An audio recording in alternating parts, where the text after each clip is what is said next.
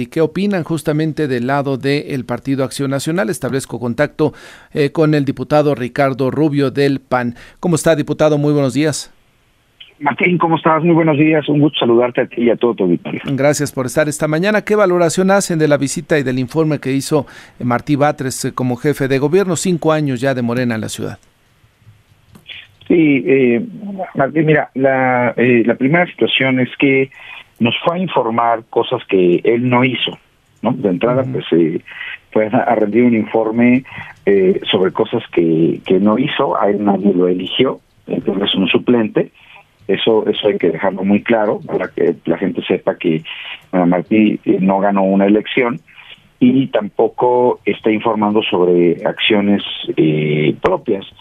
¿Y qué es lo que nos va a informar, Martín? Bueno, pues, mira, eh, de lo de lo que fue a defender los compromisos y promesas que, que se habían hecho, por ejemplo, en, en 2018, ¿no? Que se iban a desaparecer, por ejemplo, el cuerpo de granaderos a partir del primero de enero de 2019, pero siguen existiendo bajo otra denominación, pero con los mismos elementos, uniformes y las prácticas de siempre, ¿no?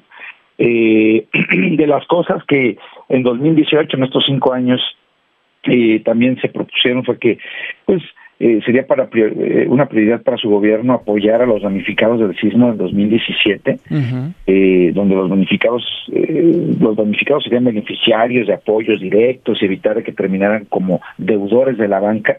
Y a seis años del sismo, en contraste, en 2023, los trabajos de la Comisión de Reconstrucción pues ya fueron trasladados al INVI porque resulta que ese esquema que ellos plantearon en la ley no funcionó para que por medio de créditos con dicha institución puedan acceder a la reconstrucción. Fíjate, lo que no los querían hacer acreedores de créditos y ahora van a tener que ser acreedores de créditos con obras además suspendidas, cargos extras, eh, corrupción, eh, eh, niveles de más, ¿no? El tema de la seguridad pública, ¿cómo lo valoran desde el PAN?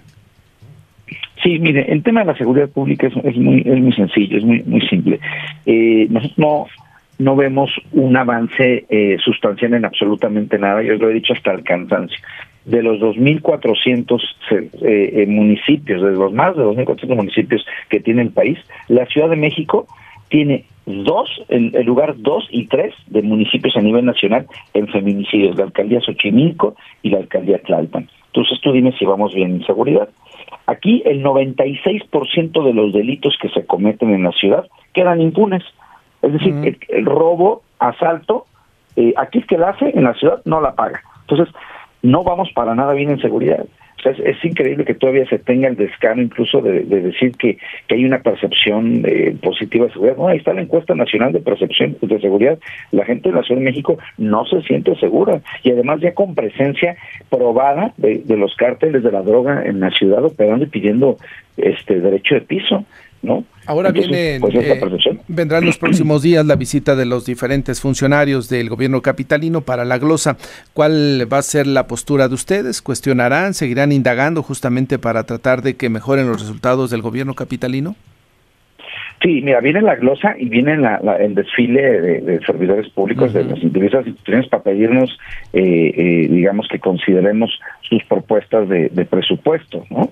Eh, ahorita lo que viene es esta parte del presupuesto que, que te ah, puedo decir, por ejemplo, exacto, te, voy, te puedo decir, por ejemplo, que la deuda en 2018 de la ciudad era 84.365 millones de pesos en 2018 y a finales de 2022 pues va, va, va en 98.933, o sea, eh, mientras que al inicio del sexenio de Sheinbaum Batres, digamos, la deuda representaba el 119.8%, de los ingresos tributarios. Ahora la deuda representa el 145.1 de los ingresos tributarios. Es decir, si se destinara en su totalidad lo que la ciudad ingresa de impuestos locales a pagar la deuda pública, nos tomaría prácticamente un año y medio pagarla.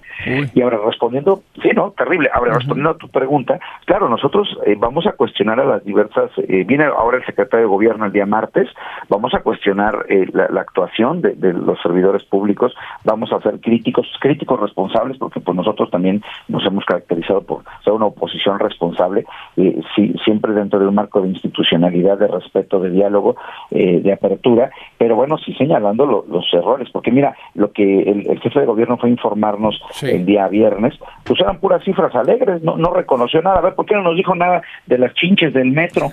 ¿No? bueno, por pues ejemplo. eso es, es, algo que va a decir, es algo temporal, de lo cual pues no, no corresponde directamente eh, quizá informarlo en el Congreso, en el alto. Pero está viviendo. Claro, claro. Pues diputado, si le parece, nos volvemos a comunicar cuando estén ya al desglose y, vamos hablando de tema por tema, si le parece, en los próximos días. Me va a dar mucho gusto, Martín, te agradezco mucho. Muy buen día que tengas tú y todo. todo, Saludos y que le vaya muy bien. Es el diputado del Partido Acción Nacional, Ricardo Rubio. Atlas Butler is built to keep you comfortable, and our plumbing services are no exception. You can rely on Atlas Butler for trusted, convenient plumbing and drain service. Our expert plumbers and drain specialists can take care of anything, from a broken water heater to a clogged drain. Call today, get it fixed today. That's our pledge to you. Atlas Butler is at your service call.